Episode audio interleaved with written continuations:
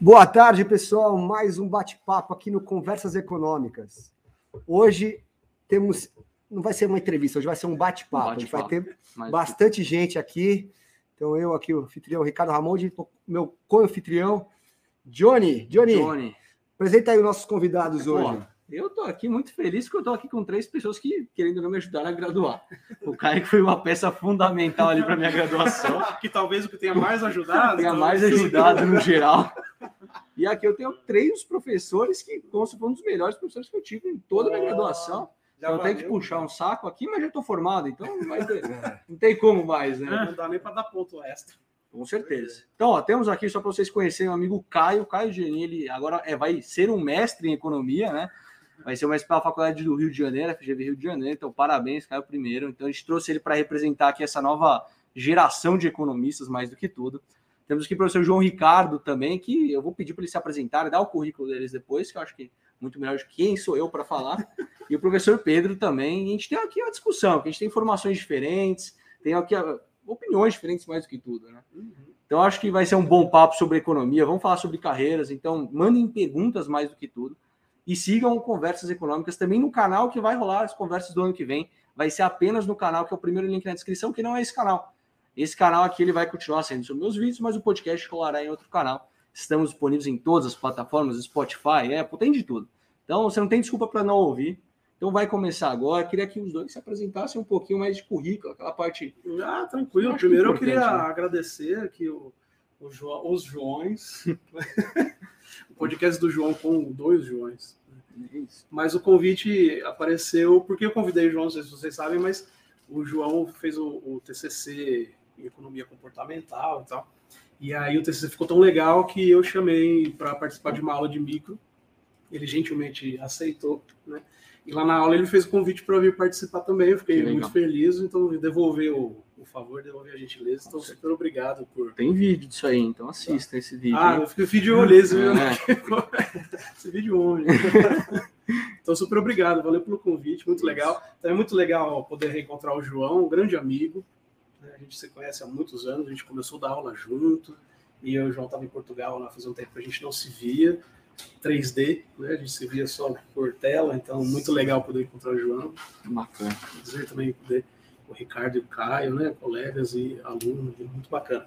Eu sou Pedro, sou professor aqui do IBMEC de São Paulo, estou nas áreas de microeconomia, os cursos de economia e administração, micro 1, micro 2, micro 3, micro 4 e adjacências, né? Estou também em economia internacional e para o pessoal de relações internacionais, estou ali em teoria dos jogos, um pouquinho ali de introdução à economia, um pouco de negócios internacionais, e é isso. Boa. Valeu. Perfeito, perfeito. Já temos pessoas aqui já interagindo. Estou olhando para baixo para ler os comentários. Ah, é? Tem isso? Então né? já tem uma galera aqui já dando um bom dia. Ou se pedir ponto, você bloqueia, hein? Não, se tiver alguém pedindo ponto, a gente já bloqueia na hora. A gente ponto menos. Olha, fica, fica até o final do podcast que o Pedro vai dar uma dica da prova. Vou sortear, vou sortear o gabarito de amanhã. Não percam amanhã teremos provas de. Nem lembro mais qual que é a prova de amanhã. Micro 1, 2, 3. É, deve ser uma das sorteia micro lá. Legal. Por favor, professor, se apresente. Bom, para mim também, muito obrigado pelo convite, né? Voltar ao IBMEC e ver pessoas tão queridas, né? Inclusive que a gente tem é, uma história em momentos diferentes, mas uma história muito, muito longa com esse, com esse lugar. Então, eu sou o João Ricardo, sou professor de macroeconomia e pesquisador também na área.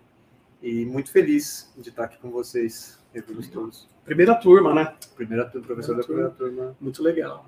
Muito orgulho.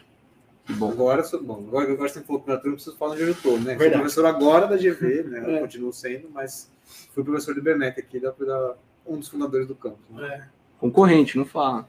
Patrocinante. concorrência, a concorrência faz bem. Faz micro, micro, micro, ah, né? É, perfeito, perfeito. Perfeito. Bom, é, ele, agora o professor está em Portugal, não é isso, professor? Fala um pouco dessa experiência, a gente estava conversando um pouco antes. Estou tô, tô, tô, em Portugal, fui, eu fui para fui como contratado como pesquisador de pós-doutorado, né, numa, num centro de pesquisa da Universidade de Lisboa. E ah, é, eu acho que está sendo uma experiência incrível, né? Porque eu pude me atualizar muito, né? Ver exatamente o que está sendo feito na fronteira e ajudar a contribuir com essa expansão da fronteira do conhecimento, né? E, e parar, poder olhar e ver novas perspectivas, novas ferramentas. Tem, tem sido um, um, ano incrível, inclusive por isso que eu volto para lá também, né? Agora eu estou num outro, estou pesquisando agora sobre o papel do poder de mercado em processo de consolidação fiscal. Então é basicamente o seguinte: ah, as empresas vão, ah, o governo vai cortar, as, cortar os gastos, por exemplo, porque precisa fazer um tipo de ajuste. Como é que as empresas vão responder e qual é o impacto disso? Torna mais, mais severo para a economia, menos severo? Enfim. Então, estou pesquisando isso e vou mudar agora um pouco, olhar não só das, das empresas, mas começar a olhar das famílias também e falar mais sobre heterogeneidade e, e como que a desigualdade é importante para a macro. Então, basicamente, o que eu estou fazendo agora. Super legal poder falar disso, porque é um pouco do, do, do, título que o João colocou ali na, na live, é um pouco dessa brincadeira, né? Sim, João, você trabalhou com é, micro fundamentar a macro, né? Eu estou na micro, João está na macro. A gente sempre tem essa provocação, né? a, gente, a, gente, fica se sacaneando, né? De, de, macro e de micro, né? Então é legal. Não, não é verdade, também tem um pouco de pena. é, eu fico, eu fico, eu fico feliz com, com, o elogio, mas eu fico feliz também que quando ele diz que na fronteira, quando ele microfundamenta macro, né? Então, assim, dá uma alegria também. Ah, a gente precisa dar um cara sentido, de macro. né? Precisa dar alguma utilidade para macro, né? então poder falar. Utilidade também é uma boa palavra, né? Para mim. Dá uma utilidade para mim.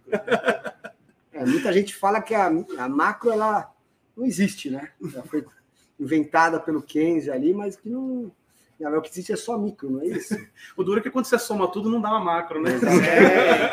É, exatamente por isso, exatamente por isso. Esse debate aí, né? O pessoal falou, ah, o Keynes ele criou uma ideia, né? Porque a ideia não existia essa divisão, né? Entre micro e macro, é. né? Era uma coisa só, né? É, mas a gente, Marshall, a gente né? brinca muito com essa ideia, mas é sempre, a gente sempre tenta falar para os alunos isso, né? Apesar da brincadeira, das provocações entre as áreas de especialização e tal, ah, são duas ferramentas muito poderosas. A gente está olhando para o mesmo objeto com lentes de tamanhos diferentes, né?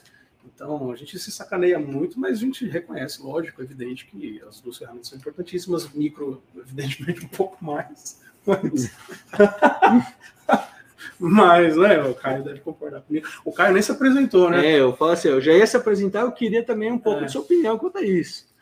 Por favor. Ah, então eu vou apresentar aqui um pouco. Vou humildemente dizer que eu sou um formando agora de, da graduação em Ciências Econômicas do IBMEC e vou ingressar ano que vem no programa de mestrado acadêmico da IPGA no Rio de Janeiro. E Assim, Caio que então, se apresentou sendo muito modesto, né? Muito. Caio que fez um TCC sensacional com matriz e sumo produto, né? Fez um programa para poder calcular ali matriz do produto de vários lugares do planeta para todos os setores que você pode imaginar da galáxia. Não sei se você já viu isso aí. Não tinha visto. Pede para ele te mostrar. Você tem que pedir com alguma antecedência porque demora um tempo é, para rodar o negócio. Demora 40 minutos para começar a funcionar, então precisa começar a rodar agora. É, mas a orientação do Ito, então ficou, o trabalho ficou foi. sensacional, muito legal mesmo. Você foi muito modesto na apresentação. Tipo, é, você vê. Apresenta ele, professor. Apresenta o cara. mais, né? Eu, Se vende aí pra gente, Caio. Eu acabei fazendo, né? Eu, sou, eu gosto muito da micro, eu tenho uma, uma paixão por essa área, mas Você vê que desde alunos brilhantes tem defeitos, né? Eu posso fazer. o meu TCC acabou sendo na área de macro, porque. Ah, descobrimos o defeito. Sensacional. Porque eu estava tendo ali, assim, tinha acabado de começar a crise da Covid-19 e eu estava buscando alguma motivação para é, fazer a tese. É. E acabou que essa parte de baterismo produto e é, eu estava tendo economia comportamental com o Pedro, acabou conversando e eu decidi fazer sobre isso, né? Uhum. E, assim, um projeto muito legal e depois posso até mostrar mesmo, se você quiser, né? Eu acabei não falando para vocês, esqueci até de falar disso, é. mas é sobre é, um, uma, um método que você usa para, baseado em valor adicionado, né? Para observar quanto, quanto de participação cada país tem numa cadeia, por exemplo, uma cadeia que finaliza no Brasil, quanto, país, quanto a Alemanha tem de participação nessa cadeia, quanto ela contribui no produto que é formado aqui. Entendeu? Ele fez para bens essenciais, em é. pandemia, trabalho ficou muito, Não, muito legal. É muito legal. Um pouco de obrigação industrial também, né? É, sim, sim. Um é. pouco de macro. É. Não, isso é muito legal, porque assim, as empresas hoje perceberam que no fundo você pode até achar que não está exposto ao ambiente internacional, mas você está, você, você conhece sua... por mais que você seja, sei lá, uma fazenda que vende para a rua de baixo, ah, mas você transporta o, o leite, fertil... por exemplo, o fertilizante, no, no, recipiente que vem de fora, acabou, está exposto às cadeias internacionais, né? O, Isso é muito legal. E dá para capturar, assim, você captura com certas, claro, limitações, né, da matriz do produto Sim, ali claro. que é constante. Tudo tem hipótese. Mas... É, e fora que eu acho que o maior problema é que é um pouco defasado, porque construir um negócio desse tamanho é complicado. Mas você captura esses efeitos indiretos através da, da invertida de NTF lá, toda a metodologia, dá para você capturar um pouco desses efeitos. Uhum. É, e é legal você pensar se as cadeias elas entram em colapso em momentos diferentes, né? Como que isso arrasta é. o PIB de todo mundo. E, é, buraco, essa série que a gente usou, né? Esse projeto, na verdade, constrói essas matrizes. Ele vai de 2000 a 2014, então não tem quebras, né? Então dá para você fazer uma análise durante o tempo ali você tem. No meio tinha a crise de 2008 ali, que acho que é até interessante olhar. Sim. A, comparação entre a crise de 2008 e a crise de. Então, isso é uma coisa que a gente. Eu fui banca do Caio, né? Eu tive o prazer de ver o trabalho nascer ali na iniciação científica, de acompanhar um pouquinho. E na banca foi uma das conversas que a gente teve, né? Poder comparar essas crises em momentos diferentes, né? Seria interessante, mas vai precisar Sim. esperar um pouco, é. né? Para virar uns dados aí, para conseguir. Uns sete anos. A gente é, daqui uns 30 anos, né? Dá para. Como está a economia portuguesa, João? Ah, a economia portuguesa é um problema, porque o João mudou tem que tem dois, dois, um mês e não menos. Tem que, quanto tempo você está lá? Um ano. Um ano. Um ano, mas deu para sentir, né? Tá melhor que a brasileira, né?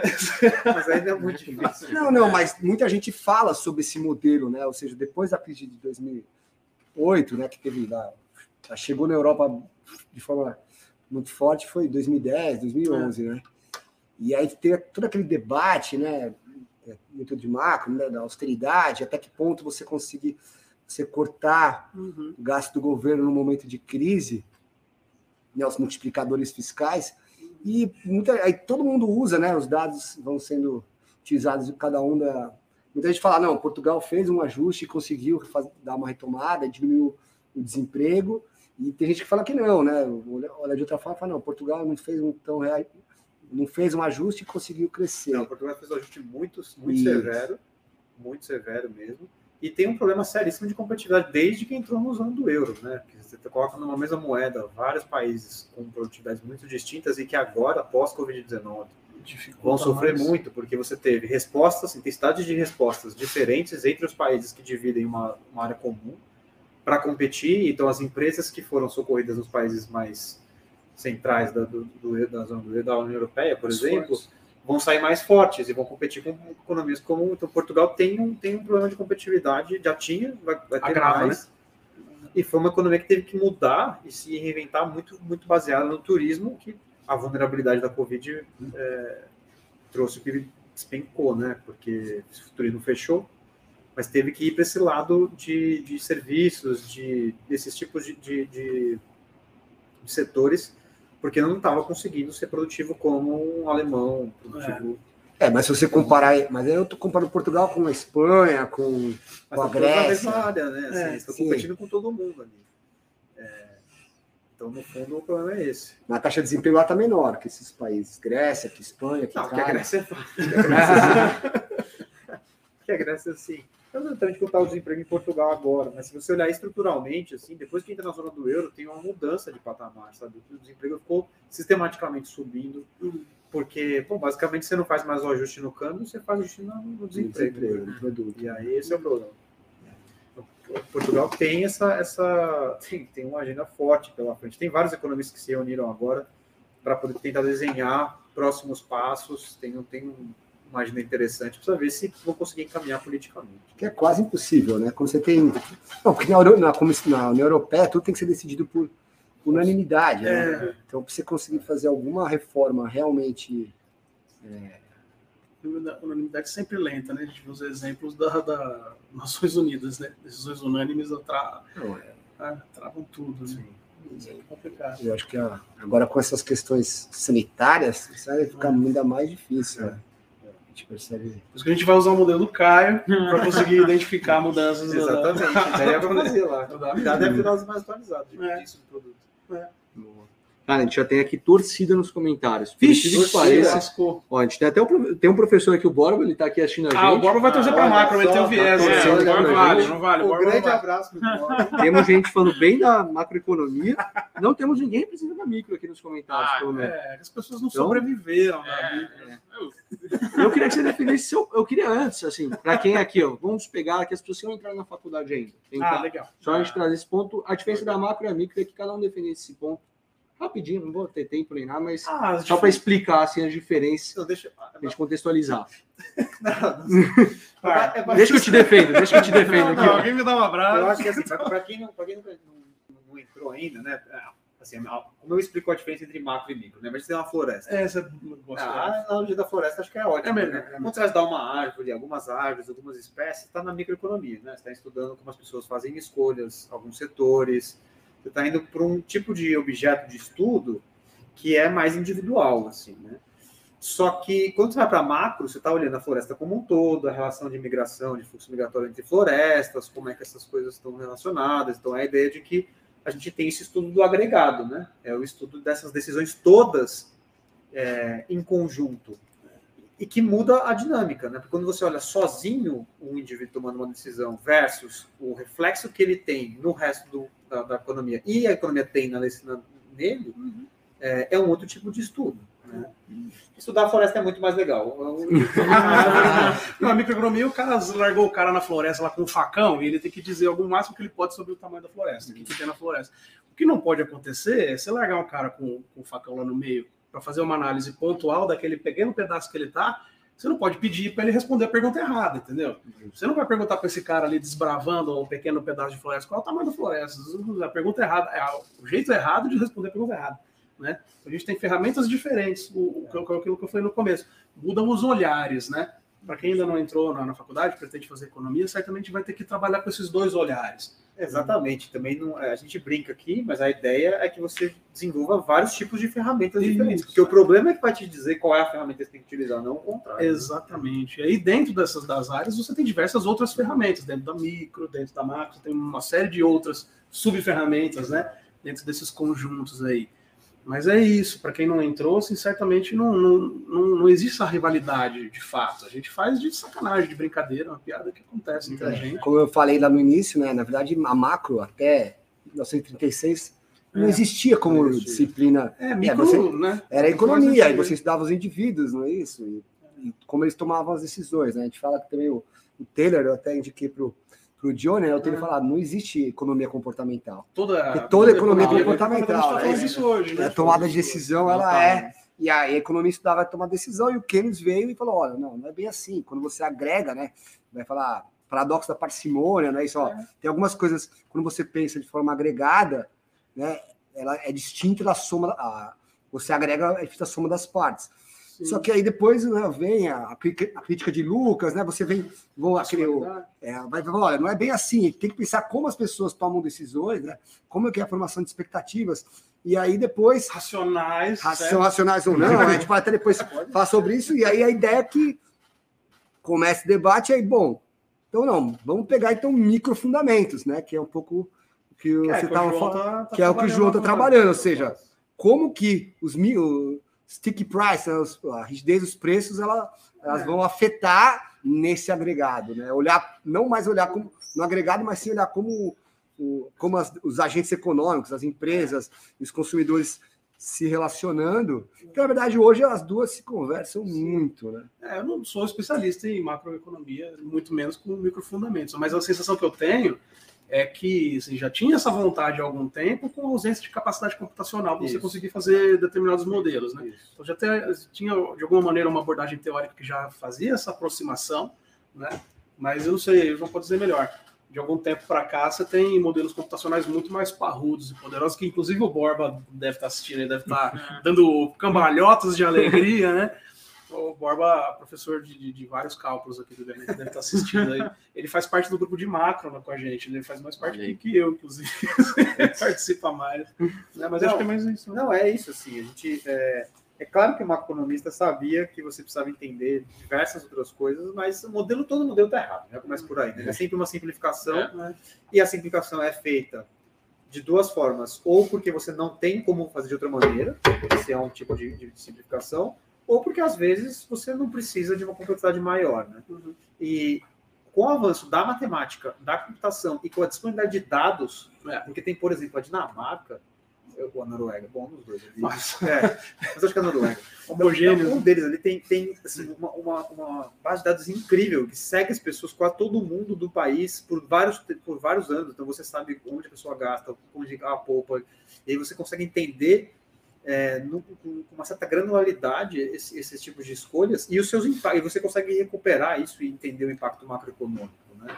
E agora, especialmente nos últimos 10 anos, tem tido uma revolução na macro, que é essa capacidade que a gente tem de incorporar é, desigualdade afetando a economia, a economia afetando a desigualdade, então a distribuição afeta uh, o agregado, o agregado afeta a distribuição, e a gente consegue fazer tudo isso com modelos mais complicados do que tinha, porque, no fundo, modelos correntes heterogêneos já existem desde a década de 80 é, mesmo microfundamentados. Uhum. Agora, a questão é que você não tinha capacidade para resolver esses, esses, esses, modelos sem fazer um monte de hipótese simplificadora uhum. por falta de potencial computacional. Sim. Agora, a gente já tem. Então, tem uma revolução muito grande, e eu acho, inclusive, que, o, que esse pessoal da macro, né, então, o Gianluca Violante, né, um professor de Princeton incrível, eu falando dele né, em julho, fiz um curso com ele, é, o, o Ben Moll, é, o Kaplan, esse pessoal todo, o, o Ockler, eles estão revolucionando a macro de uma forma que eu acho que a fronteira entre a macro e a micro está cada vez menos clara. Assim, eles estão quebrando essa fronteira. Assim, eu acho que em algum momento.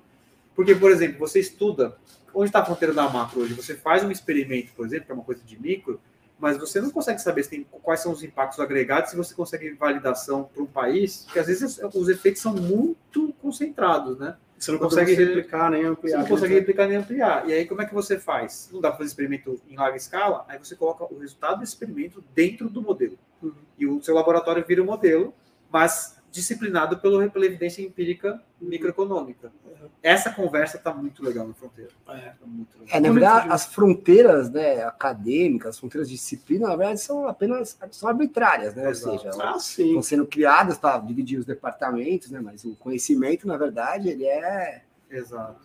Pessoa é, hoje precisa saber história, precisa saber. Ah, isso, aliás, assim, para quem não entrou na faculdade de economia e pretende entrar, isso é uma coisa muito importante que o professor Ricardo falou. É uma formação muito multidisciplinar. Porque você tem que ser muito bom em várias coisas. Você tem que ser bom de, de método quantitativo, matemática, estatística. É um ornitorrinco, né? É, você precisa saber história, você precisa entender de, de, de política, que eu falo mais das relações, e não, né?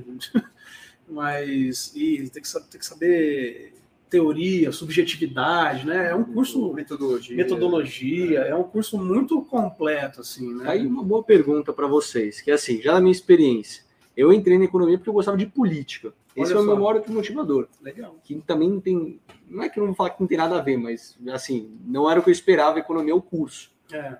A gente tem aqui dois administradores e três economistas, né? É. Então já vou aqui fazer o, o bullyingzinho aqui, né? Faz do vou fazer o bullyingzinho, né? vou falar quem é quem, mas tudo bem.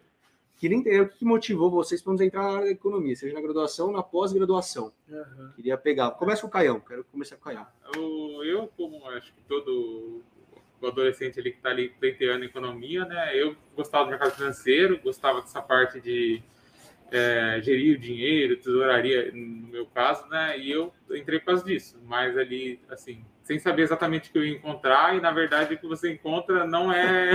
Aí você descobriu que isso não é o que o economista faz. Exatamente, aí eu descobri que isso não é, não é o que o economista faz. Se você vai fazer isso, não precisa necessariamente fazer economia. Mas, felizmente, me identifiquei muito com o curso, né? Que legal. Ué. E aí? que o Caio falou que ele não sabia o que fazer, ele quer trabalhar tesouraria. Imagina um menino de 17, eu com 17 anos. Eu não sabia o que era tesouraria. Eu sabia, nem o que era tesouraria. Eu também. Caio já tinha saber hoje que é tesouraria. Economia, mas não apertar no mercado financeiro, mas como trabalhar na tesouraria. Então, Muito específico. Então, eu com 17 anos não tinha nem o DNA formado ainda. É. Faltando uns pedaços ainda.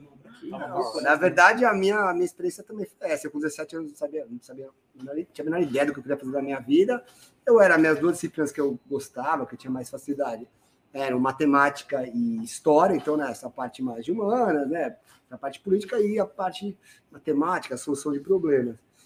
Eu não sabia muito bem o que fazer, a fazer administração. E quando eu prestei, eu fui estudar na GV, não tinha muito, nem tinha curso de economia lá, nem pensei também, ah, fazer administração. E durante o curso, aí sim eu falei, puxa, não, acho que essa minha, minha capacidade né, analítica, né? Porque economistas, mas são céticos, né? Vocês, tem muito economia, mas são muito céticos. Diria né? que eles são oiticos, que é um a mais do que céticos. É, tinha esse ceticismo, né? Você entendeu? Ah, por que as pessoas tomam esse tipo de decisão? Comecei a me interessar lá na faculdade. Falei, poxa, gostei, e aí falei, ah, estuda lá, estuda como é que faz? É, é PEC. Ah, tá bom, vamos estudar PAMPEC, matemática, estatística, não é isso? Passa assim, né? Parece ser fácil. Não, e aí você vai, né? E aí você vai. E você, João? O João tem história parecida, né, João? É, eu assim, eu fiz administração também, embora não me considere administrador. Não, não fala alto, você vai chegar boleto do Deixa eu mutar aqui, tio. Especialmente. Não, eu, eu também não sabia o que eu queria fazer. É, e aí fui buscar, e eu achava, curiosamente, eu achava que eu gostava de marketing. Né? Que é o quê? É, é microeconomia com giz de. É, exatamente. É, Temos um marketing aqui, então. E eu achava que eu, gostava de, que eu gostava de marketing. Na faculdade, eu conheci economia. Eu lembro das aulas de macro, assim, curiosamente eu vivi os dois lados, o lado do professor e o lado do aluno, a mesma coisa, né? Você dá aula às sete da manhã e todo mundo dormindo. É. Só que no caso eu era o aluno acordado, da aula de macro às sete da manhã. Para mim aquilo, aquilo é, eu não estou usando óculos agora, mas eu, eu perdi há um tempo, mas eu vou ter que voltar a usar. Para mim foi a mesma sensação de botar o óculos pela primeira vez. Eu consegui desse uma lente e eu começar a se enxergar o mundo. O mundo é isso aí feio que tá aí, né? Mas, mas a, a ciência, ela é linda, ela é lindíssima. É muito legal. E aí eu me encantei e aí queria ser economista de banco. Queria ser economista de banco e um professor me deu um conselho e falou: você pode ou fazer uma graduação em economia, mas você vai ter que fazer quatro anos de novo e tal, ou fazer um mestrado. E eu fazer um mestrado profissional, não um mestrado acadêmico. Fiz o um mestrado profissional achando que eu queria ser economista de banco. E eu fui convidado para dar algumas aulas, e aí eu descobri a minha paixão, que é a docência, que é a academia. Larguei tudo, fui para Portugal fazer doutorado, e... Mas não teve experiência como banco? Eu trabalhei em banco, eu trabalhei, eu trabalhei no Santander e trabalhei no Bradesco. Legal. É... E era super legal, mas, mas não me encanta como me encanta a docência. Que legal. Eu dar aula e fazer pesquisa é uma coisa que me dá assim, um prazer é. absurdo. Legal. O legal é que a gente começou a dar aula mais ou menos junto. Já era, trabalhava junto, consultoria, né? Consultoria. E aí a gente, quando começou a carreira acadêmica, a gente começou mais ou menos junto. Então era muito comum a gente descer para tomar um café ou estender um almoço ali e ficar falando das aulas, como é que você está fazendo isso, tal. Então é muito legal. Estratégia, estratégia pedagógica. Estratégia pedagógica, o que funcionava, o que não funcionava, né? Então era bem legal, assim, foi, foi bacana, bom parceiro de, de, de café, né? Os caputinos da Rosângela, né? Saudosos caputinos. Era gostoso. Mas eu caí na economia muito mais sem querer do que vocês, assim, com certeza. Porque eu era baterista, né? É, resumo para classe. É verdade. Né? Ainda é e baterista incrível. Ah, é. Pô, legal. Elogio de amigo a gente sempre né, tem que dar uma ponderada, né? Como é que chamava a banda? Ah, eu tocava com um monte de gente. Tem assim, no YouTube tinha... aí? Eu tenho, mas jamais revelarei, né? ah. né? Porque aí já sou eu mais magro com cabelo, né? Uma coisa, tocando coisa que talvez eu não tenha muito orgulho. Mas, mas enfim, é uma coisa que talvez quem quiser procurar aí vai ter um trabalho, hein? mas vai achar e vai rir muito. Não sei se eu dei o incentivo correto. Pois Mas é. na minha cabeça, eu no colégio ali, eu ia ser baterista mesmo, ia ser música, trabalhar com música, alguma coisa assim. Nunca imaginei que ia fazer economia. Mas aí, como todo ali é, estudante de ensino médio, né, que está pensando em ser músico, talvez ligou uma sirene muito grande na cabeça dos meus Vou pais. de fome. Assim, assim, olha, tem certeza? Você não quer pensar uma alternativa? Escuta, tem aqui, não, né, eu tenho dois tios que são economistas, né, do casal, tinha uma tia ah, eles têm um escritório lá, vai lá ver qual é que é, ver se você gosta. Tá? Aí eu fui, tá, achei legal, achava legal, assim, eu comecei a fazer umas coisas lá e tal. Mas ainda assim eu fui fazer administração, não, não fui fazer economia.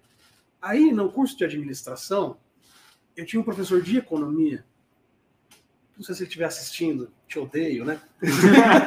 que eu não entendi uma palavra do que ele falava. Sabe? Era uma coisa que eu falei, meu Deus, não é possível que eu não consigo entender o que esse cara falando. E aí eu, ia, comecei para a biblioteca e falei, o que, que esse cara está falando? E eu comecei a ver, falei, nossa, economia parece bem mais legal. Aí eu tranquei o curso de administração e fui fazer economia.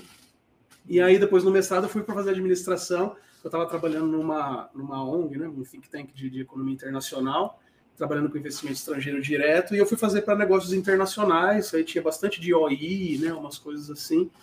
E mas eu caí super de paraquedas na economia. Não, não, nunca imaginei que eu fosse fazer economia assim, no colégio. Ah, vou estudar para ser economista. Eu queria tocar tambor, batucar, né?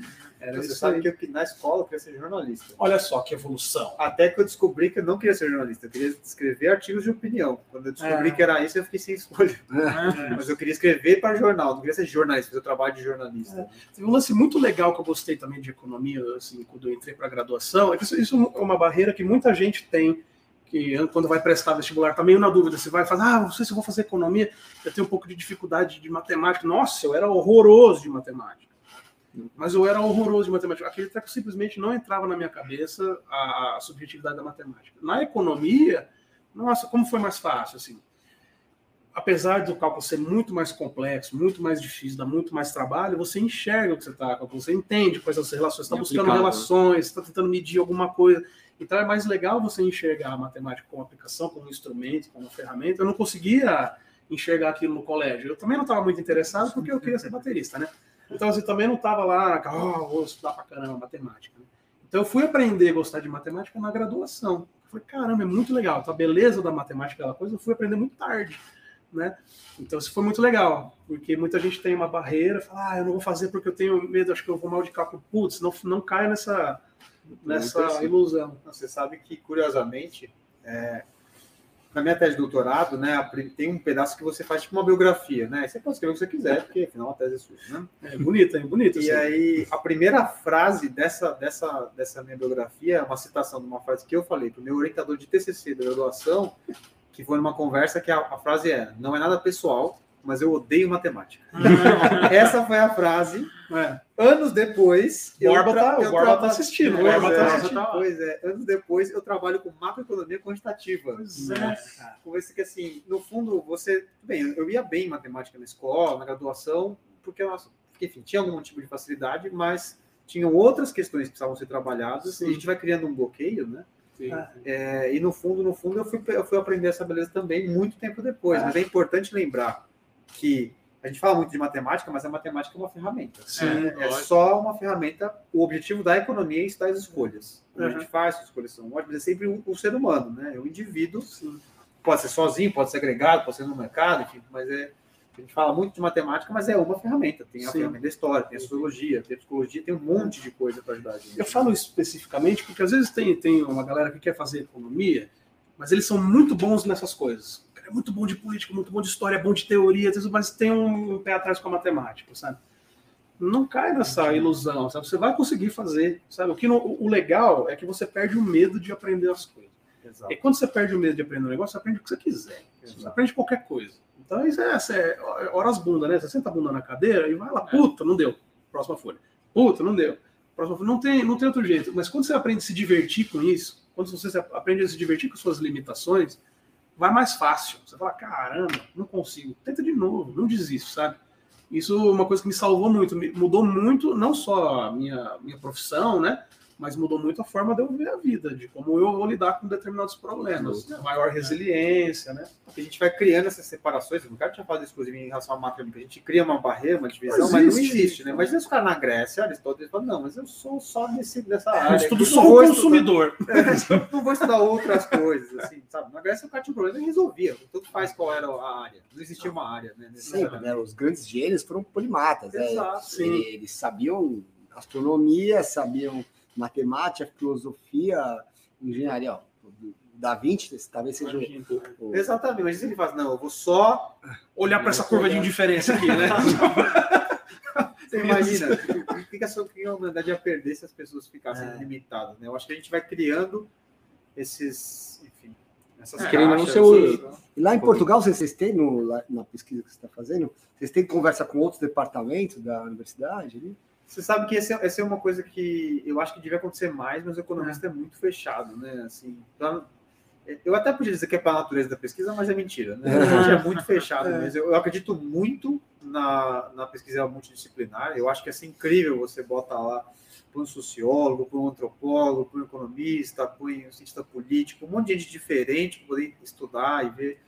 Mas lá, o, o tipo de pesquisa que eu faço, você basicamente existem vantagens comparativas, né? existem habilidades diferentes entre os economistas, uhum. entre os, entre, mas todo mundo ali é, ou é de economistas ou é de economia matemática. Você é economia, é. economia matemática, então você acaba falando com a turminha mesmo. É, né? E eu acho que assim, você estudar matemática na graduação, assim, na minha opinião, né, que sou um pouco mais novo, é muito diferente de estudar matemática no ensino médio. Né? É bem diferente. Porque ali você tem, assim, além de ter o, o livro com as aplicações, etc., você vai ver o propósito daquilo que você está aprendendo não é matemática pura que você vai fazer demonstrações da, da, da, das ferramentas, mas depois que você aprender, você vai ver uma aplicação e um propósito naquilo que você aprendeu. Né? Muitas vezes você acaba não vendo no ensino médio. Por exemplo, ah, eu aprendi o teorema de Pitágoras, mas nunca, nunca usei. Ah, eu sei a fórmula de Bhaskara, mas nunca precisei usar Bhaskara.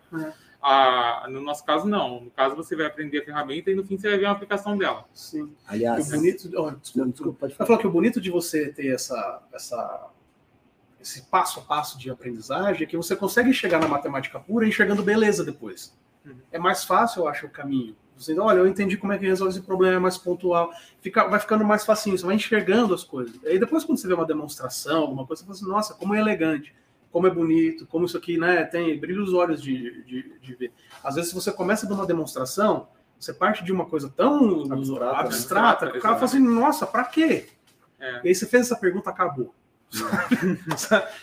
acabou. Porque conhecimento não precisa ter utilidade, ele pode ser bonito por si só. Sabe? Mas eu acho que para questões né? pedagógicas, né? por é, exemplo, né, a gente tem, tem, diversos estudos isso, né? Quem trabalha com economia da educação mostra Sim. a dificuldade, quanto o Brasil está atrás em, em, matemática. E eu acho que um dos principais problemas é esse, né? O aluno aprender matemática como problem solving, né? Ou seja, você como você solucionar problemas usando aquelas ferramentas. E a gente você vai aprendendo, né? você joga. Acho que todos aqui a gente tinha facilidade, então para a gente não era tão é, problemático, mas você, a gente com certeza tem a minoria, né? A maioria das pessoas tem essa. Já chega, de repente chega. Mas é muito e aqui, mais... aquele monte de aquelas formas, fala, bom, tá, raiz de menos um, ih, mas é, é, não... Número imaginário. É, imagina que tá certo, né? Exatamente. E a gente não tem essa ideia do, do problem solve. Ó, vamos lá, vamos colocar. E aí tem a ver com a interdisciplinaridade. Bom, mapa, cartografia, não é isso? É, escala, vamos, vamos, vamos, vamos usar coisas. É. Mas eu acho que isso que você falou da, da facilidade ou não, acho que as pessoas que têm.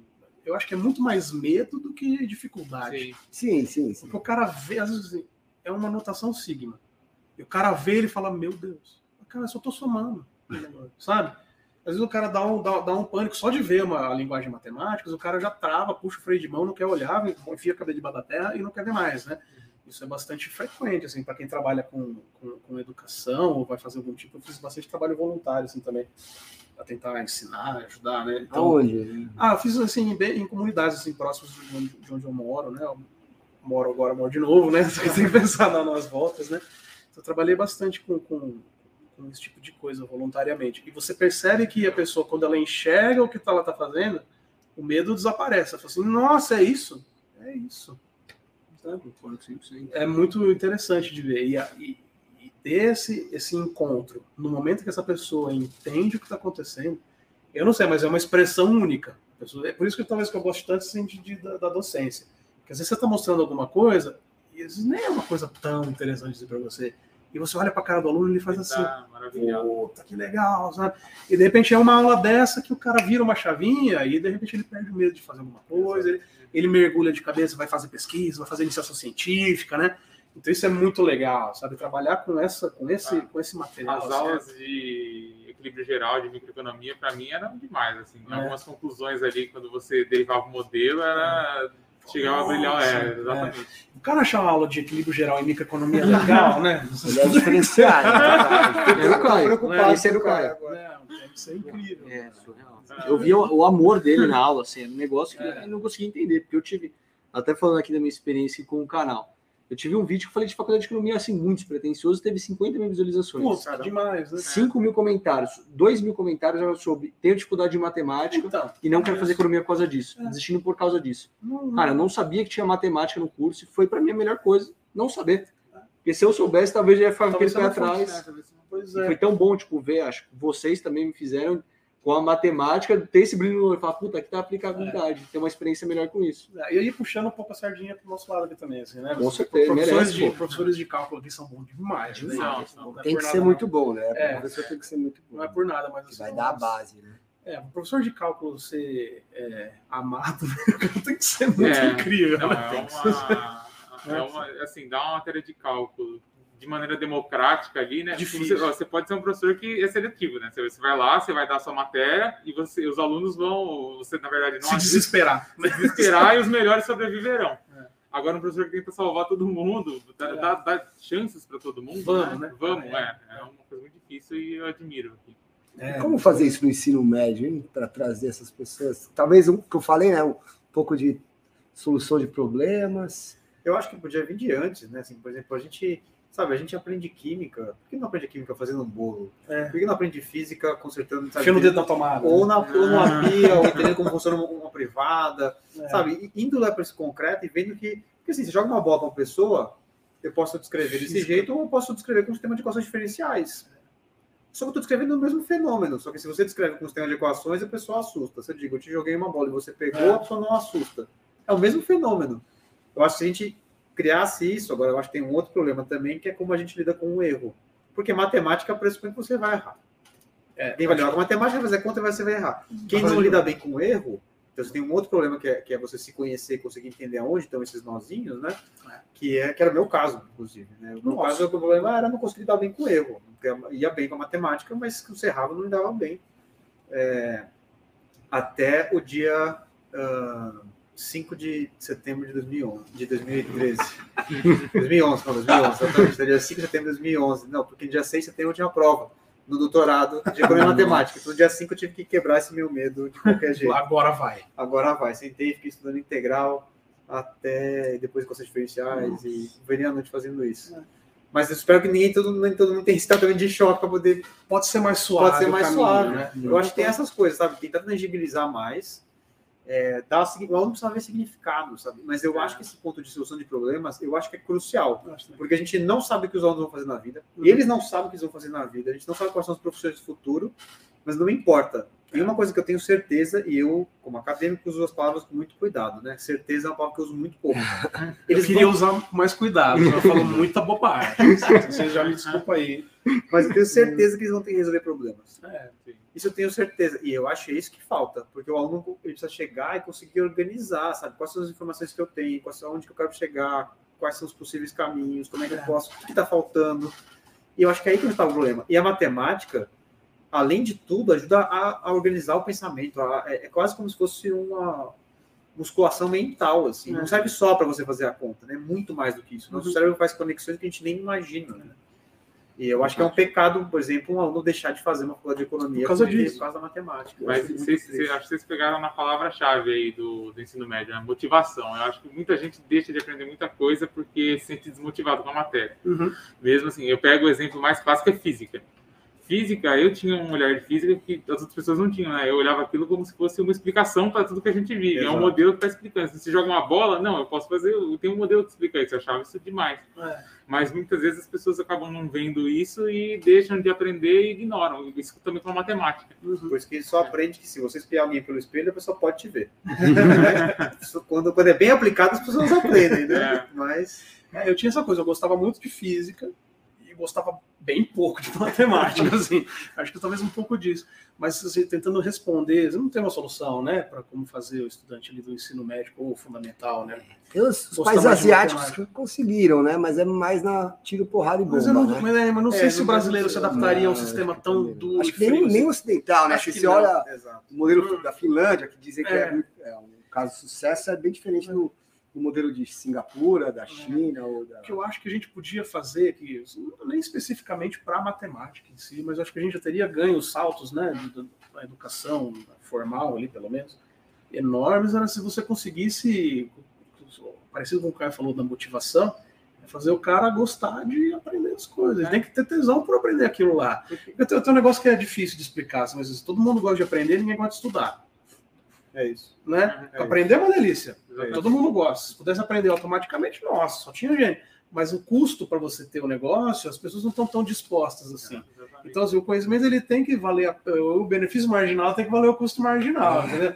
É, o cara tem que. Mas a economia comportamental já ensina a gente, né? Quando o custo vem antes do benefício, o ser não toma boa então, decisão. Por isso que eu falo que a escola tinha que ter um incentivo diferente nesse sentido. Tinha, tinha, tinha que mostrar, fazer, puta, olha, isso aqui é legal, vale a pena, é bacana, né? mostrar que onde você pode chegar é. Então, é... mas aí você põe um monte de criança sentada. Um X igual a 3. igual um monte de coisa. Pô, né?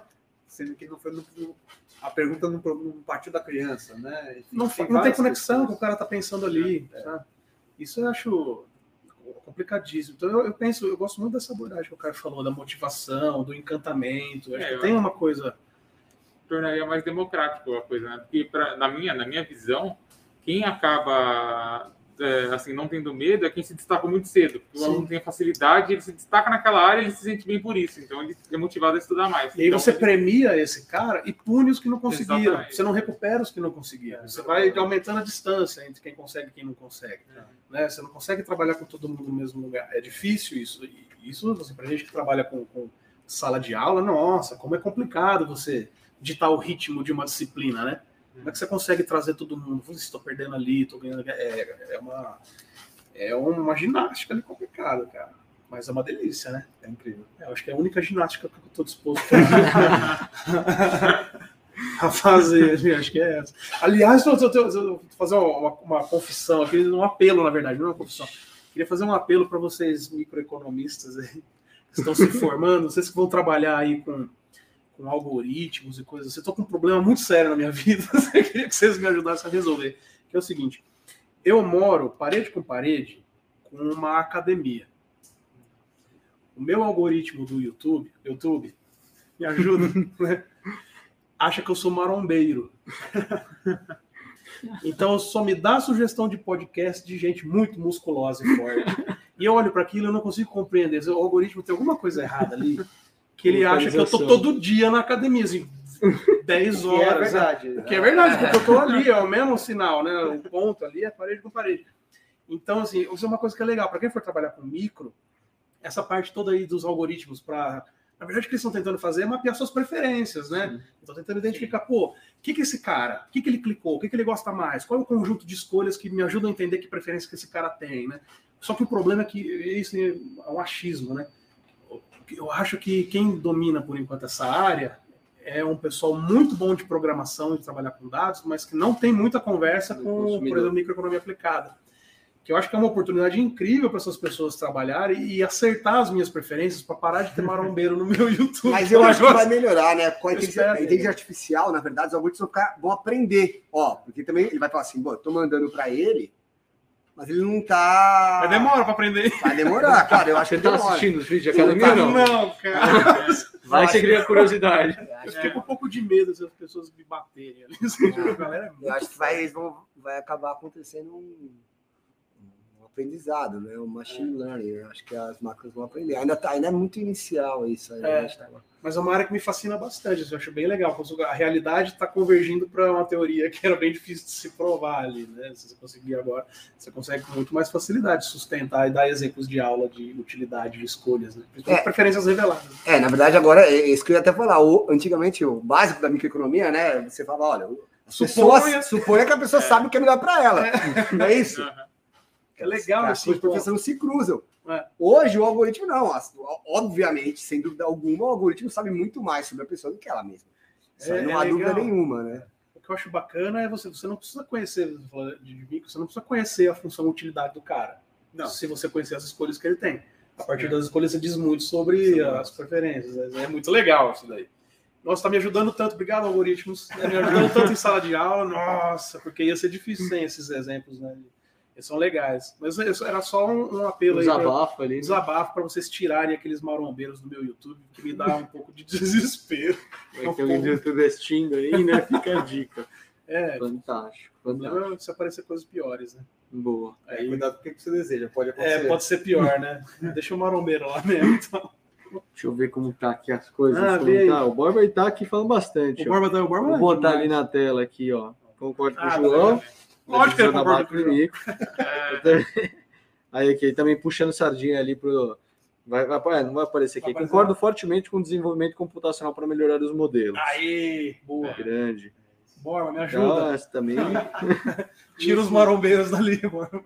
Olha, aí tem o Rodrigo aqui, ele comentando aqui. No colégio você não sabe quão gostoso é derivar igualar a zero. Ah, sutilmente ele já fez aquele elogio na micro, né? Sutilmente o Rodrigo já deu aquela. É, na prova de micro, a premissa é se você não sabe nada, deriva, deriva igual a zero, se algum você acerta. Não, não, essa premissa ela vai ser alguma coisa maximizar. É, alguma coisa Difícil é maximizar o bom senso, né? Foi. Temos defensores também da microeconomia, apareceu aqui, ó. Microeconomia, ah, organização industrial, uma matéria muito interessante. Ah, que legal. Aí é muito, é muito, legal mesmo. Pô, que legal. Eu fiquei, eu fiquei até perguntando, que teve o prêmio Nobel recentemente, eu vi uma entrevista do Ivens, foi o ganhador, ah. criticando os modelos macro, pelo menos. Ele foi bem, estava no polêmico, ele acordou polêmico no dia. Ele falou que preferia usar os dados empíricos, os modelos macro não explicam tudo. Eu queria até ouvir uma visão ali sua que eu fiquei pensando. O que, que você acha? É que ele já ele tem, tem um viés, né? Ali forte é. também, né? Ganhou um, um, prêmio mexendo com uma metodologia de, de experimentos naturais, aquela coisa. Não, mais que ele mexendo, né? desenvolvendo, é, né? Porque você ganha, você ganha o prêmio Nobel quando você desenvolve, desenvolve um, campo, um negócio. Né? É. Assim. E eles perceberam, quer dizer, desenvolve, né? Eles perceberam que uma coisa que você podia fazer, fazer em outras áreas podia ser aplicada, já que você não tinha um laboratório nem sempre disponível para fazer experimento, então tem os quase experimentos ali, que é como se você tivesse feito o seu experimento. É que é um resultado incrível, assim. Mas como é que você sabe se aquilo vale em escala maior? Dá para é fazer o um experimento para o país inteiro? Essa é uma crítica bastante forte. Né? Então, como é que você faz essa validação? Né? Quando você expande esse resultado, e aí não adianta, a gente ainda tem os nossos principais laboratórios, são os modelos macroeconômicos. Né? Na hora que você encaixa isso, eu acho que essa conversa ela é muito legal, assim, que é pegar uns resultados desse, desse pessoal de, de, de, de microaplicada para poder disciplinar, porque você via assim, né, que na microfundamentação na macro tinha coisas que não conversavam com a microeconomia, sabe? Você via o comportamento do consumidor, você viu que estava na macro e não faz sentido, coisas muito diferentes. Uhum. É, e hoje a gente está tentando aproximar cada vez mais, né? A gente está tentando aproximar cada vez mais. Então, eu acho que essa, essa separação eu não vi entrevista, não sei exatamente uhum. é, sobre o que ele disse, né? Mas eu, ele é uma pessoa uhum. brilhante, né? Sim. Mas não é macronomista. não é tão brilhante assim, então. é porque se você for pensar, é bem isso que, que, que o João estava falando, né? A gente tem que ter um esforço de aproximar né, as lentes e conseguir explicar mais coisas com elas. Evidentemente que vai ter modelos macro que vão explicar objetos com muito mais precisão e, e, e aderência, né? E modelos de micro vão explicar outras coisas. É que eu estou falando, falar, ah, ele criticou alguns modelos de macro. Então, isso é muito fácil, né? Assim claro. como é muito fácil criticar modelos de qualquer coisa, da física, da biologia, da, né? É, é, é, é, tranquilo criticar um modelo. O que você não pode é criticar o um modelo porque ele não se propõe a fazer. Exatamente. Né? Avaliar um peixe para capacidade de subir em árvore. É difícil. ah, esse modelo de macro aí não está avaliando adequadamente a escolha daquele consumidor João. Não é para isso, né? Sim. Você não vai bater em pré com cinta, né? Tem sentido, você tem que usar a ferramenta adequada para o problema né, que, você, que você vê. Particularmente, eu gosto muito dessa ideia de, dos laboratórios em economia, economia experimental. Isso até é engraçado, porque eu já te falei desse texto uma vez. Né? Na graduação, tinha um professor muito legal, Vladimir, meu abraço aí, professor Vladimir, me mandou um texto Chama... Não é aquele professor que você não gostava. Que não, não, esse eu conheci na economia. Tá esse eu não vou falar o nome por questões éticas, né? Que era o professor, não vou falar, quase. é. Mas ele me mandou um texto para ler da Maria Bianchi, de Economia Experimental, que chamava Economistas de Avental Branco. Puta, como eu gostei daquele negócio. Muito interessante você pensar. Como é que você consegue fazer experimentos com uma ciência social? Difícil você. Não dá para botar a economia num laboratório e ficar testando coisas, né? Os átomos estão pensando ali, é difícil de, de, de você conseguir fazer. Né? É, é, essa é a brincadeira, né? Porque você vai lá estudar medicina, você vai lá, corta um indivíduo, mas. Rim é rim. E, e, ele não tem uma opinião sobre você cortar e abrir o né? E ele não, não, muda a sua escolha, não, vira o fígado porque você abriu, né? É. Nos, nos, nossos objetos de estudo, eles têm opiniões, eles é. mudam as escolhas, quando você faz o experimento. É, se você estar presente, muda a reação. É, o Banco Central diz uma coisa, o cara reage, né? O governo anuncia alguma coisa, o cara reage, né? Então, é difícil você colocar a economia no microscópio e testar ela em laboratório. Então é legal esse esforço experimental. É, não é tão né, do, do lá, mas é, é na, tá na mesma linha. Nesse caso aí não é tão laboratório, é o outro lado, é você aproveitar eventos naturais da isso, economia né, é o... para você conseguir investigar determinados quase experimentos. Quase né? experimentos. Então, é, essa, mas essa linha da economia experimental é muito bacana e eu acho que é uma coisa que pode aproximar da macro, né? Não, eu acho que está aproximando. Eu acho que tem uma outra coisa que é interessante para quem está entrando também, e aí vai contra a minha defesa da macro, mas é que as pessoas normalmente acham que, que o economista estuda ou é mercado financeiro, falar, ou é macro. E tem um mundo na economia que vai muito longe do que está no, no, jornal. Nossa. Mas vai assim, muito longe, né? O que são várias oportunidades, porque às vezes alguém não se identifica com essas áreas, é. Acha que, poxa, não tá PIB, inflação, juros, não é uma coisa muito interessante para o indivíduo. É. O mercado financeiro pode ser uma coisa muito interessante, mas poxa, tem tantas outras coisas, tem, sabe, economistas que criam, que criam, literalmente criam mercados, desenham uhum. os mercados, atuam com várias coisas tão, tão maravilhosas. É. Eu acho que é importante, além disso, também, além de mostrar que a matemática não deve ser uma barreira, que o economista ele não só olha para o câmbio. Eu, alguns, né? alguns. se, for mal, se for maldoso, a gente não vai falar, vai falar ao vivo, mas eu entendi a, a piada. A gente estava conversando agora sobre né, educação, matemática, economia da educação, um campo que eu acho maravilhoso. É, né? Assim, é. Como você vai melhorar, você vai fazer experimentos, vai testar como você vai melhorar o aprendizado dos é, Tem uns resultados do Nobel para a Educação que são interessantes, né? Quer dizer, é legal que eles conseguiram criar um método, uma coisa que tem que reconhecer também que é muito legal do prêmio deles é um esforço de tentar mostrar relações causais. Que Exato. economia, nossa, Exato. como é difícil, né? Você conseguir fazer um negócio desse. Exato. Mas interessante o resultado de educação, que bacana é que eles conseguiram fazer isso com um método, né? De, de experimentos naturais e tal, mostrar que nem sempre que você aumenta uma coisa que é boa, tem que é ruim, efeitos, né? Tem os efeitos que você imaginava. Né? Exatamente. É. Não, eu acho que é interessante esse ponto da economia da educação, porque assim, é uma opinião particular, né? Eu, eu não acho que nenhuma solução para o plano de desenvolvimento do Brasil passa sem educação. Sem ser educação. Né? É, Enquanto a gente separar a economia de educação, hum. continua com esse problema, sabe? As pessoas é. ficam ali, cada um puxando para o seu lado. Eu acho que você tem que ter uma convergência justamente por isso. Você, os problemas, eles têm a natureza multidisciplinar, né? Se a gente encarando cada hora de maneira compart, compart, é, compartimentos assim, você não consegue atacar, né? É. Então, a economia da educação é assim. Agora, Sim. quando a gente vai ver quais são as propostas que surgem, aonde que tem essa é. conversa? Eu fico né? meio cabreiro com essa coisa. Não, vamos aumentar o tempo de escola, de, de, tempo da criança na escola. Aí eu fico pensando assim, puta, mas se a escola é ruim, é. se aumenta o tempo que ela tá lá, ela não fica melhor. Hum.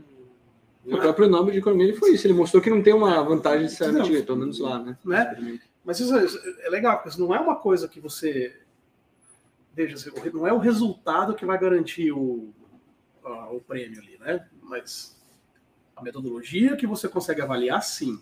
Né? A contribuição Exato. é muito mais metodológica do hum, que para os resultados, né? Então, porque isso a gente, a gente já sabe, né? O pessoal da pedagogia discute isso muito antes do pessoal da economia. Né? Só que agora a gente tem uma, uma métrica, tem, uma, uma, metodologia para poder avaliar essas coisas. Que é legal que abre muitas portas para a política pública, para você poder avaliar interesse público, para você avaliar interesse difuso, para você poder ter, de alguma maneira medir ali que decisão que você vai tomar, que aquilo vai afetar um país inteiro. Né? Então você consegue ter um instrumento adicional ali para poder fazer uma política mais adequada, né? mais acertada. Isso é bacana. Isso é a parte que eu mais gosto da, da, dessa galera são as contribuições metodológicas ali, muito, muito interessante. E acho que, assim, é uma coisa que me chama atenção nessa área também, nessa, nesse processo de olhar os programas de mestrado, etc., né, você acaba conhecendo as pessoas. Sim e eu conheci uma pessoa que estava fazendo uma, uma dissertação sobre economia da educação também, e ele tinha uma proposta de avaliar, assim, avaliar empiricamente como seria o efeito de um, um aumento no, no programa como Bolsa Família, condicionando as notas do aluno, entendeu? Sim. Será que se você der um aumento financeiro para ele, é uma, é uma melhora na, no, na quantidade que ele recebe, por ele conseguir notas melhores, você vai melhorar o desempenho do aluno no longo prazo? Uhum. Era a ideia do Bolsa Escola, na verdade. Né? É. Embora não na nota, mas o aluno teria que estar tá, tá na escola. Tá né? na escola e frequentando, não podia não, faltar. Mas o, aí você, tem, você cria outros problemas que ali na, na mensuração, né? Ele mesmo falou que às vezes a, a professora, quem avalia, é, sabe é, da condição do aluno, se comove. E, se comove, exatamente. Daí ela aqui porque... você acabou com o mecanismo ali, entendeu? É. Mas enfim. Aí já cabeça de microeconomista. Né? É, é a, é a, contribuição da economia ali para avaliar a política pública. O Economics, né? Ele faz experimentos. É, do Levite lá, tem vários, né? Não, mas tem até, um, tem até um documentário, né, que ele faz esse. Ah, o documentário não vi. É bem legal. Depois coloca no YouTube Economics, aí tem o. Tem Foi indicação sua que eu li esse livro, inclusive. Né? Ele me apresentou e foi a introdução à economia comportamental. E daí eu até queria. Culpa sua. Ah, até queria aproveitar aqui, tem é. um monte de gente me pergunta. Eu quero fazer a minha pergunta também, ah. assim, completamente ego aqui para ver eu. Ah. Eu quero só eu, saber mim. Boa. É, assim, eu quero seguir muito essa linha de economia experimental, principalmente economia comportamental. Estava na dúvida entre fazer um mestrado em psicologia, eu também quero dar lá no futuro, ou em economia, mas estava mais tendencioso à psicologia, para entender mais o comportamento. Hum. Que dica que vocês me dariam? Só pra... Graduação em psicologia? Não, uma, um mestrado já. Ah, tá. É, a graduação eu não recomendaria outra, porque é muito tempo, a menos que você vá querer conseguir conciliar as duas carreiras aí, se, não sei se é, se é possível. Ou quanto tempo você tem. Né? Está tentando calcular o tempo de investimento e o retorno. É, eu não recomendaria outra graduação, não. Agora, eu não sei, eu não conheço nenhum programa de pós-graduação em psicologia para te indicar ou para recomendar. Eu nem sei como é o programa de pós-graduação em psicologia. Talvez alguém aí que está assistindo tenha mais instrumentos, referências para te dar. Mas o que eu posso te dizer é existem diversos programas de economia que direcionam bastante assim o, o a linha para a economia comportamental. Talvez ali você consiga cursar algumas disciplinas da psicologia. Então, é isso que eu ia dizer, né? Porque tem uma coisa que, que a gente estava conversando com o Caio né, sobre isso, mas na área de, de economia uh, em outras faculdades, que é o ponto de que você, pode você faz uma pós-graduação, quando você está nesse ambiente de pós-graduação, você tem a abertura para poder fazer diversos outros cursos. Uhum. Né? Claro que você precisa entender muito bem como o seu programa conversa com outros programas, mas eu acho que tem dois focos diferentes. Né? Um é, eu quero continuar tendo o ferramental do economista e quero aprender o que o economista não sabe sobre psicologia para ser, ser o melhor economista. Uhum. Esse é um ponto. Uhum. Ou eu quero ser agora um psicólogo e, e, portanto, eu vou mudar a minha carreira e talvez eu vou me apropriar do que eu aprendi de economia para ser um, um, outro tipo de psicólogo, mas eu quero mudar. Uhum. Essa é uma resposta que a gente não pode te dar, né? Sim, Porque sim. no fundo é uma escolha sua mas eu acho que são duas trajetórias diferentes. O que é interessante é que existe uma intersecção no sentido de que você pode fazer disciplinas. Inclusive, eu acho que uma coisa legal é você ouvinte. fazer como ouvinte. É, só sugerir. Sabe, eu, experimenta. Eu acho que eu acho que o conhecimento ele é mais gostoso e, e, quando você adquire é. experimentando. Assim, eu acho que vai lá. Sim, faz você pode entrar na faculdade e você se pedir para ser ouvinte? bate na porta de alguma, de alguma universidade. Uhum. Eu acho que isso é bom. Não sei qual, qual facilidade. você pode se matricular como ouvinte, ele não conversa com o professor, é. né? Vê lá como é que funciona. O professor tem interesse nessa disciplina, como é que eu faço uhum. para Agora você pode fazer por e-mail mesmo, Nossa, ligar. Nem sabia que tinha possibilidade. É, dá. Você pode, você formalmente não tá. Aí tem vários tipos, né? Você pode só, só ouvinte simplesmente cursar a disciplina. Sim. Você, você pode, pode ser o ouvinte que você faz as avaliações. Se for bem você faz avaliações e aí você tem uma nota. E se você entrar no programa de pós-graduação, você pode usar esses créditos. Você pode testar. Você podia, no mesmo semestre, por exemplo, Legal. fazer uma disciplina de ouvinte, como ouvinte na psicologia e uma disciplina como ouvinte na economia. Por Não, exemplo. eu fiz várias disciplinas como ouvinte. É, porque, com certeza a abordagem da economia é bem diferente da psicologia. É, exatamente. Porque, por exemplo, é, a gente vai, eu, eu, acredito que nessa área de economia comportamental, como é, na economia, né, é, o que vai acontecer? Você vai flexibilizar as hipóteses de racionalidade do agente. É uma possibilidade. Você pode, por exemplo, usar outros tipos de preferência. Pode ser racional e preferências hiperbólicas. Ah, então. Você continua racional. Aí é você verdade. vai ter essa abordagem. Agora, a psicologia, nem faço ideia como que vai ser. É, é. Eu não, posso dar conselhos em. É. É, o Dan Ariely faz muitas essas. Né, então, Exato. Gostei muito de ver. Mas uhum. acho que mais mas, claro do que o João mas... foi, impossível, né? É. Não, acho que eu estou mais nesse caso de estar ainda como economista, mas usar o do ferramental de, da psicologia. Eu sinto que eu estou mais. Eu, eu acho que assim, se for uma transição, aí é estilo de vida, né? Uhum. Eu sempre prefiro transições mais suaves, entendeu? Com certeza. Então, acho que se você já domina uma linguagem, tenta, né? Depois você vê economista. Imagina macroeconomista no Brasil, transição suave não existe, né? Nesse é, país tá maluco, é só então, choque. Né? A percepção do que está acontecendo, vou citar macroeconomia aqui, tá maluco. Né? Nem fala que saiu, tem notícia de macro. Né? E elas não são boas, né? Então... Aí, ó. Você, viu as notícias de hoje é. já? Exceção técnica, né? Ixi, que aconteceu? Não, não tô muito a par. Eu também não, só vi Dois trimestres tá bem queda, ruim. Tá em queda. E isso já pega como uma exceção. Isso técnica. mostra que o Brasil vai. Talvez a gente tinha uma expectativa que o Brasil ia crescer aí seus seis e pouco há um tempo atrás. Esse ano já vamos crescer já quase o que a gente caiu em 2020 é. e já em 2022 muita gente fala que o Brasil vai eu vi bem rápido, assim. Eu só tinha visto que o agro tem um. Menos oito. Nossa, foi um arrebento. A né? quarta maior queda trimestral que tem na é, série histórica. Eu vi, cara. Assim, o que acontece, primeiro, assim, né? O que é recessão técnica? Porque tem várias maneiras for, assim, rigorosas de definir recessão. mas a única que dá para falar no jornal é essa. Porque as outras, elas são muito complexas, né? E você vai falar sobre potencial, sobre desvio de tendência, não, não dá para falar sobre isso. Porque se a gente for usar outras definições, o Brasil está em recessão faz mais tempo. 2014. Mais ou menos. Não, é, 2000, é, mais ou menos isso. É. Mais ou menos isso. A gente não voltou para a tendência desde 2013, né? Então, você faz, mesmo uma tendência declinante, não precisa nem ser uma tendência que linear, assim, pode ser quadrática mesmo, é. você então, o que acontece é, caiu dois trimestres seguidos. Né? Então, tecnicamente, isso é uma escolha bem rigorosa. NBR, nos Estados Unidos, usa esse, esse tipo de critério. Então, não é que é, é, então, dois trimestres de queda consecutiva a gente chama de recessão. O, o Mankio tem uma frase muito boa no livro dele que ele fala, né? Recessão, não é exatamente como é que é a frase, né? Mas é basicamente você chama de recessão esses períodos em que, que a economia se contrai, de depressão quando se contrai muito, né? Seria mais ou menos assim. Ou uma brincadeira que eu faço em sala é recessão é quando o seu colega perdeu o emprego. Depressão é quando você perdeu o é. emprego. Acho que esse também. Essa Acho que tá no manca, essa é no manca. É, talvez seja no manca. Mas eu já vi essa frase também. Mas eu já vi em lugar. Essa é famosa. E aí, então, o que acontece é isso, a economia brasileira, e no fundo, a gente está descobrindo agora, né, que uh, se a gente lembrar que antes da, da, da pandemia o Brasil já não conseguia crescer, depois da pandemia, não vai ter melhorado os, os vetores de crescimento no Brasil. Né? Então, a gente está basicamente sendo confrontado com a realidade que já existia, só que piorado. Uhum. Nossa, que então, esse é o ser macroeconomista. depressão. Esse é o ser macroeconomista. Você é sempre o cavaleiro do apocalipse. Né? Microeconomista tem umas coisas legais, coisa comportamental, super é. divertidas, né? Você fala de macro, é recessão. Escolhe algum é. setor que está indo bem. É. é. Esse setor aqui. Esse está em equilíbrio. Macro tá mal, é tudo, mas o micro pode ter alguém que está ganhando. É, na verdade, exatamente, né? Exatamente. Por isso o cavaleiro do apocalipse é sempre o macroeconomista. Nossa, a gente viu que a gente, a gente foi da economia comportamental para a recessão técnica e era do PIB. Foi sutil essa transição, né? Como você gosta, sutil. É, tá, não sei se foi tão sutil, tô mais pro cara de cavalo de pau isso aí. Fantástico.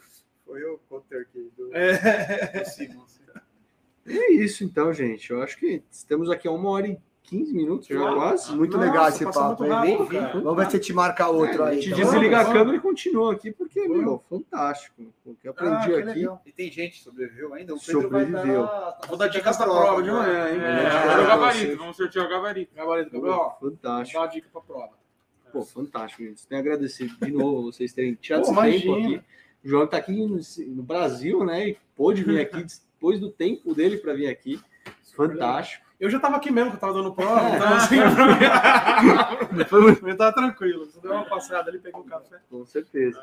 O professor Ricardo também sempre dispôs aí a fazer as belas perguntas aí. Eu sou um cara mais espojado, você é um cara mais técnico. É uma boa combinação.